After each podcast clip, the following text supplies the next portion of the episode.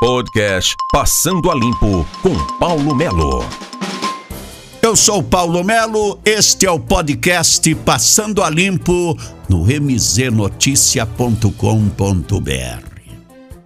O Gaeco traz novidades sobre aquela investigação envolvendo empresas de Ponta Grossa e Sanepar, funcionários e uma série de coisas que chama atenção neste momento.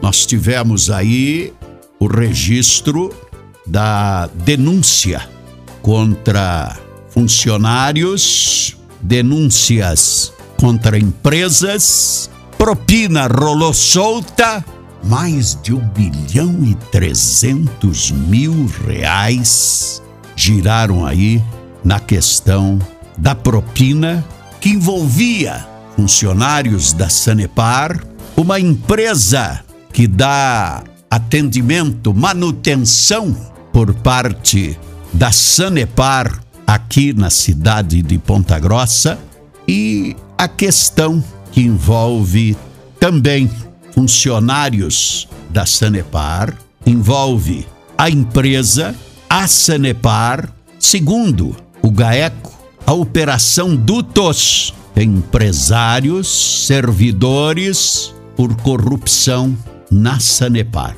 Segundo as investigações, para favorecer a empresa, a empresa que presta serviços à Sanepar, funcionários da Sanepar receberam pelo menos um milhão e trezentos mil em propina. O grupo de atuação especial do combate ao crime organizado, o GAECO, denunciou 26 pessoas e duas empresas por corrupção, fraude em licitação, falsificação de documentos públicos e organização criminosa. A denúncia é um desdobramento da Operação Dutos, deflagrada em julho do ano passado Segundo o GAECO, o esquema era coordenado pela empresa terceirizada da Sanepar, mais de um milhão trezentos e oitenta mil em propina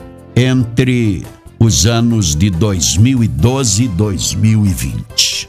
Denunciados durante a investigação, o GAECO identificou três núcleos do esquema administrativo executivo e o núcleo da Companhia de Saneamento do Paraná Sanepar. Os dois primeiros grupos são encabeçados por empresários e funcionários da empresa, como parte dos núcleos administrativos e executivos, foram denunciados empresários, funcionários, tanto da Sanepar diretores das empresas, falsificação em licitação, conforme os investigadores, nós tivemos, inclusive, empresas beneficiadas que conseguiram, através de uma mãozinha de funcionários da Sanepar,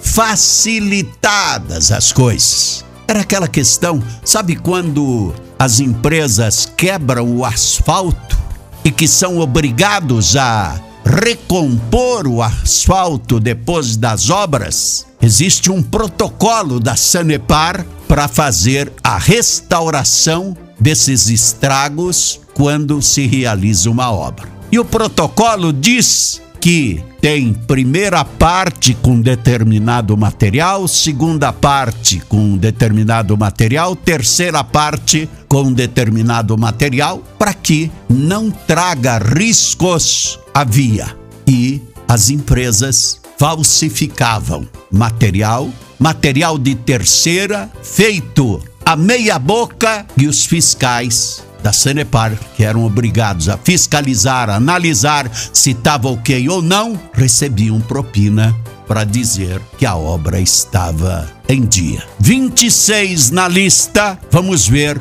qual é o próximo capítulo da novela Dutos aqui na cidade de Ponta Grossa. Paulo Melo, passando a limpo, podcast no mznoticia.com.br. Passando a limpo com Paulo Melo.